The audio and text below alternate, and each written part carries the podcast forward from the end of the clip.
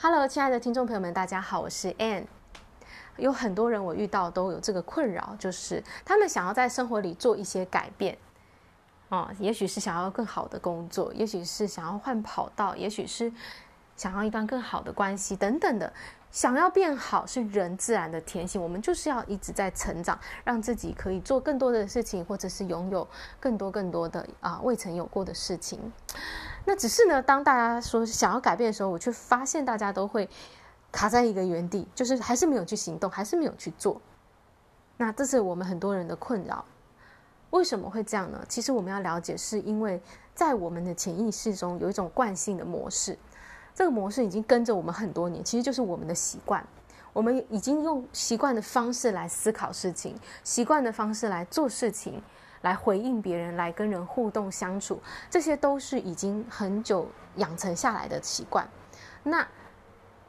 这些习惯，它就是会一直在一个同样的模式里运作，就好像如果你今天飞机要自动驾驶，设定了它的航行轨道，那你飞到半空中遇到乱流，它偏走了，但是它之后呢又会回到原本设定的这个轨道上继续航行。那我们潜意识里的这个运作模式也是这样子，设定好以后，它就会一直在。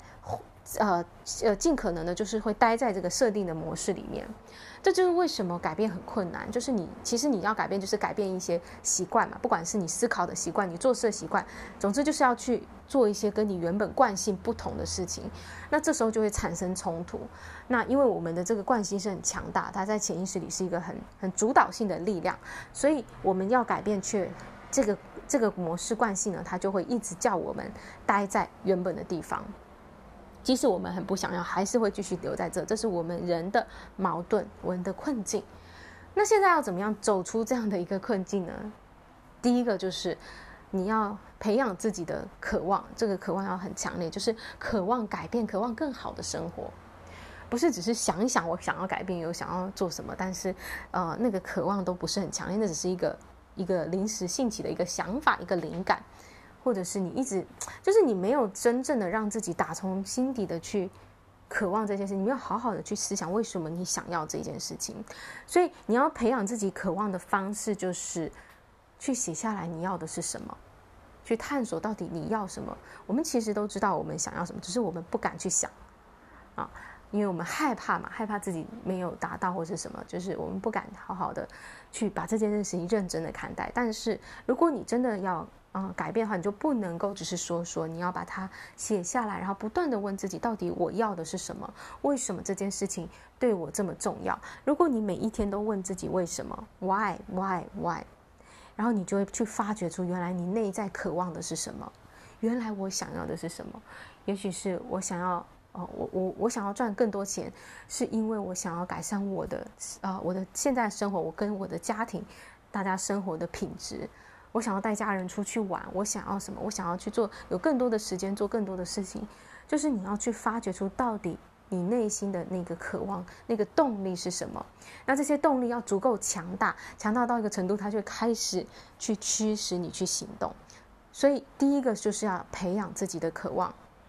再来第二个部分呢，就是当你有这样的渴望出来的时候，你真的想要改变的时候，你就要马上去行动。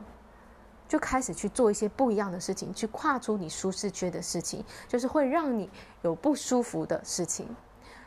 因为你知道，如果你继续做你舒服的事情，就是你习惯的事情，那你就会继续待在原本的模式当中。因为这个就是，呃，这个惯性的模式嘛。做同样的事情，当然你就不会有任何的改变。所以你要开始去做一些不一样的事情，用不同的方式来思考。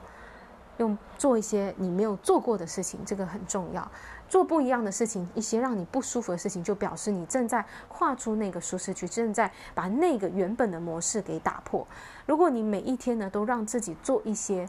会不舒服的事情，